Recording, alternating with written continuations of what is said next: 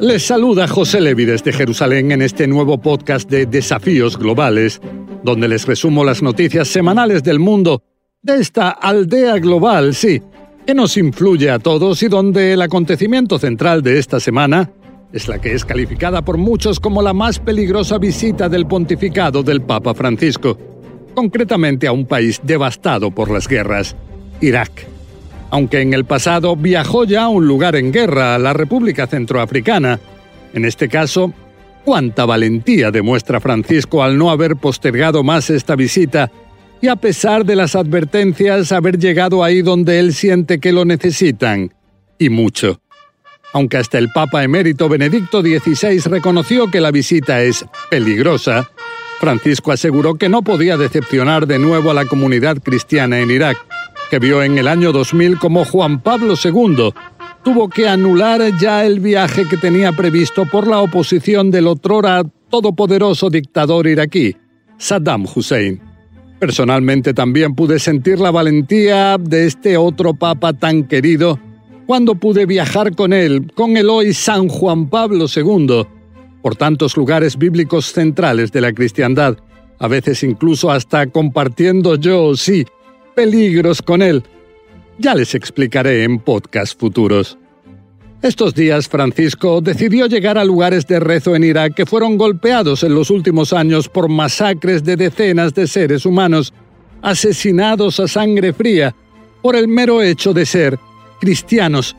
Incluso también el Papa visitará ciudades como la de Mosul, donde los terroristas de ISIS autoproclamaron hace seis años lo que denominaron como califato islámico.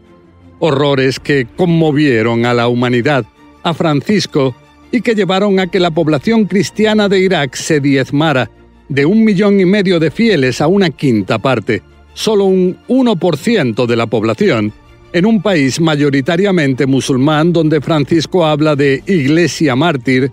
y en el que estos fieles a veces tuvieron que enfrentarse a alternativas horrendas, como la planteada por ISIS, convertirse, huir o perder la vida.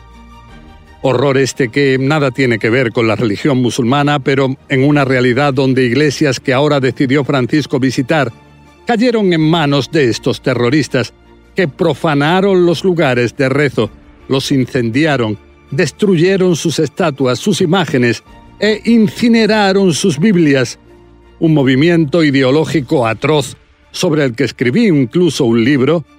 pero que aún se resiste a desaparecer. Hace mes y medio ISIS se responsabilizó de un doble atentado suicida en Bagdad, en la misma ciudad donde decidió pernoctar ahora Francisco. Entonces, a fines de enero, 32 personas perdieron la vida. Y esto lleva a que las medidas de seguridad sean extremas, hasta el punto de que, por la visita y también por la pandemia, fue declarado un toque de queda en el país, es de suponer que hasta fuerzas internacionales presentes en Irak tengan algún tipo de participación en estos esfuerzos para velar por el Papa. Exprimo la mia gratitudine al señor presidente Salì per l'invito e per le cortesi parole di benvenuto che mi ha rivolto e. Ahora Francisco llega con un mensaje de unidad, de tender puentes e incluso se reunirá con una figura musulmana chiita central, el gran ayatollah Ali Sistani, algo que refuerza la sensación de que el Papa es bien recibido en Irak por la gran mayoría de la población, la cual muchas veces siente que está olvidada por el mundo y que ve que ahora sería quizá distinto. Eso sí, no faltan clérigos chiitas locales que llamaron a Francisco a quedarse en Roma advirtiendo de que estos intentos de acercamiento interreligioso pueden ser una especie de conspiración contra ellos. Con esta visita, Francisco decidió transformarse en el primer papa de la historia que llega al lugar donde hay quienes dicen comenzó todo, la localidad de Ur de Caldea, Ur Kasdim en la Biblia, el lugar de nacimiento del patriarca Abraham, considerado padre por cristianos, judíos y musulmanes, Ahora el mensaje de Francisco vuelve a ser el que nos ha dicho, me ha dicho incluso tantas veces, los hermanos, hijos de un mismo Padre, podemos caminar juntos. Lo que sí es que después de 15 meses de no haber salido de Italia y todavía en medio de la pandemia, Francisco decidió viajar aun cuando el virus del COVID-19 sigue amenazante también en Irak.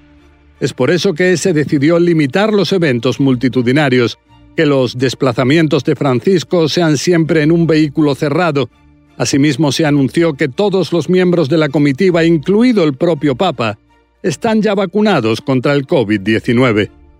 Una visita que se realiza también en un momento de tensión bélica, con milicias que atacaron en estos días la presencia militar de la coalición en Irak encabezada por Estados Unidos, y donde las fuerzas aéreas de este país bombardearon hace una semana objetivos de milicias proiraníes en Siria, muy cerca de la frontera con Irak. Y esto nos lleva en este podcast al personaje de la semana que nada tiene que ver con el Papa Francisco, pero sí con el Medio Oriente.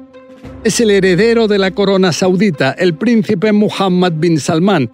quien se dice ahora por los servicios de inteligencia en Washington que habría autorizado hace dos años el asesinato terrible del columnista del Washington Post, Jamal Khashoggi, en el consulado de su país en Estambul. Si bien esto llevó a que el que era entonces candidato presidencial, Joe Biden, asegurara que Arabia Saudita era un Estado paria por sus violaciones de los derechos humanos, vemos que ahora el mismo Biden se reserva el derecho pero aún no adoptó ninguna medida importante contra el heredero saudita, poniendo así quizá intereses estratégicos clave para Estados Unidos por encima de temas centrales como la necesidad de que se respeten los derechos humanos. Una muestra de lo que serán los cuatro años de Biden en la Casa Blanca, el tiempo dirá. Bueno, hasta aquí este podcast. Espero sus comentarios. La semana que viene seguimos con más desafíos globales en este terrible o maravilloso rincón apasionante del universo, donde nos tocó vivir.